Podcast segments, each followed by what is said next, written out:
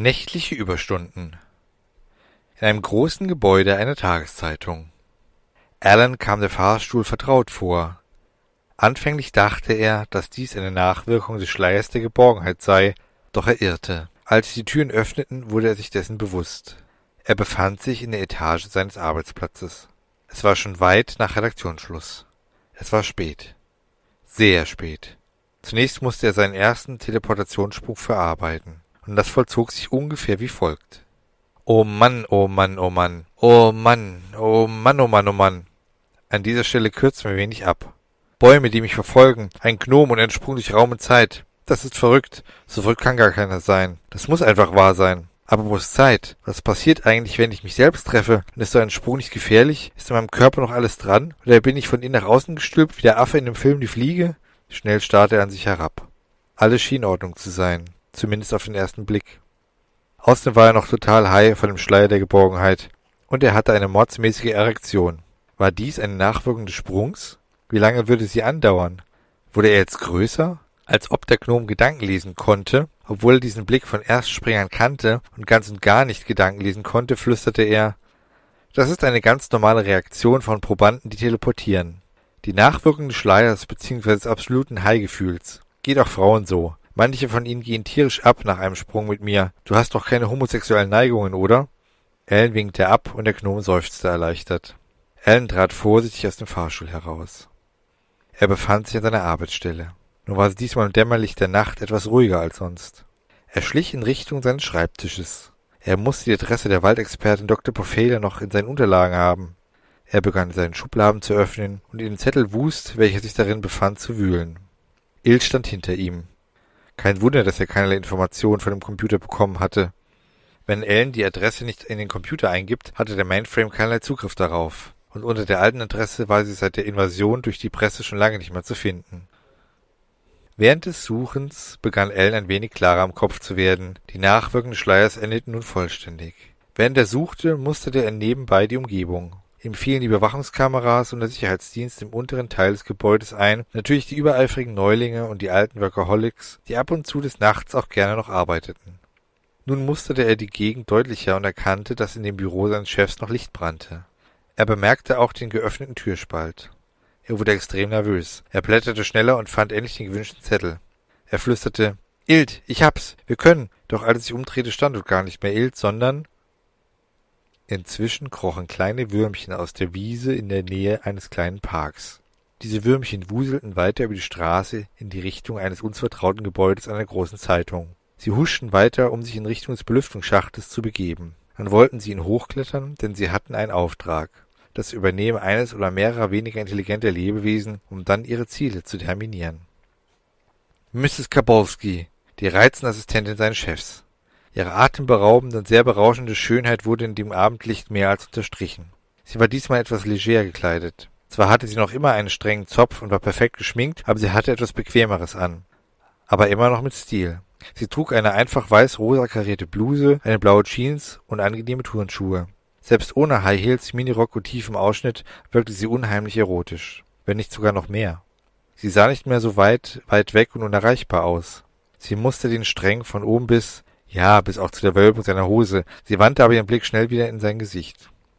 Sie wirkte, wie gesagt, streng, aber auch ein klein wenig ängstlich, denn sie war so sehr verwundert, ihn hier anzutreffen.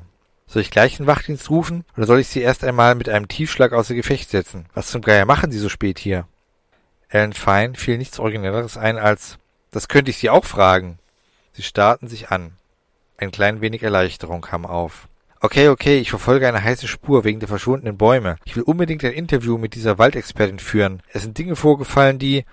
Ellen stoppte abrupt.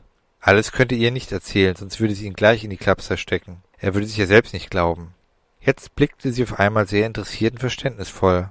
Er bemerkte ihre Hand in ihrer Handtasche, die sich jetzt etwas zu entspannen schien. Das änderte sich schlagartig, als es hinter ihr raschelte. Erschrocken drehte sie sich um und entdeckte Ilt neben einer Grünpflanze, der seinem Versteck hervortrat. Komplett angespannt rief sie, »Wer ist das?« Ilt sah zugegebenermaßen in diesem Moment ziemlich furchteinflößend aus, auch wenn er eine sehr hagere und geduckte Erscheinung war. Aber er wirkte sehr angespannt nervös und benahm sich wie jemand, der unbedingt seine Mission erfüllen musste. Und jeder oder jede Situation, der dem Erfolg der Mission im Wege stand, musste auf der Hut sein. Denn Störung galt es auszuweichen, auch zu beseitigen, falls die Situation erforderte. Und Bridget Kabowski war eine Störung bzw. jemand, der nicht in seinen Plan passte und den unbedingten Erfolg seines Handelns hinauszuzögern drohte. Und genau diese Missgunst ihr gegenüber strahlte er auch aus. Natürlich spürte das Mrs. Kabowski und zog den Gegenstand, den sie gerade noch entspannt aus ihrem Griff gelockert hatte, nun doch wieder extrem angespannt aus ihrer Handtasche heraus. Es war ein Pfefferspray. Ängstlich, bedrohlich und hysterisch zugleich drängte sie auf Antwort. Mr. Fine, wer ist das und was geht hier vor? Zu gerne hätte Ellen alles aufgeklärt, aber dazu blieb keine Zeit mehr und es hätte die Situation wahrscheinlich nicht wirklich gelockert. Ganz im Gegenteil, denn er hätte sich wie ein Irrer angehört. Denn die ganze Geschichte war ja auch im wahrsten Sinn des Wortes unglaublich. Ellen wollte gerade seine kurz andauernde Sprachlosigkeit mit beruhigenden Worten unterbrechen, als Il sich einmischte, der wieder nervös von seinem leicht vibrierenden Ometiometer aufblickte. Lady, Sie sehen zwar heiß aus und denken wahrscheinlich, Sie wären eine extrem wichtige Persönlichkeit, aber Sie sind definitiv ein Störfaktor für meinen Auftrag. Also schieben Sie Ihren süßen Hintern aus dem Weg, gehen Sie nach Hause und tun Sie einfach mal so, als ob Sie nicht das wichtigste Wesen auf der Ihnen bekannten Erde sind, denn das ist zurzeit eine andere Person. Mit diesen Worten blickte er kurz Ellen an, der immer noch verzweifelt dastand und versuchte, die Situation und seinen Job irgendwie zu retten.